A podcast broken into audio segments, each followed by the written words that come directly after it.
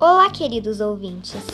Hoje eu vou mostrar a vocês como o nosso corpo é importante no mundo da arte através da cultura de três origens.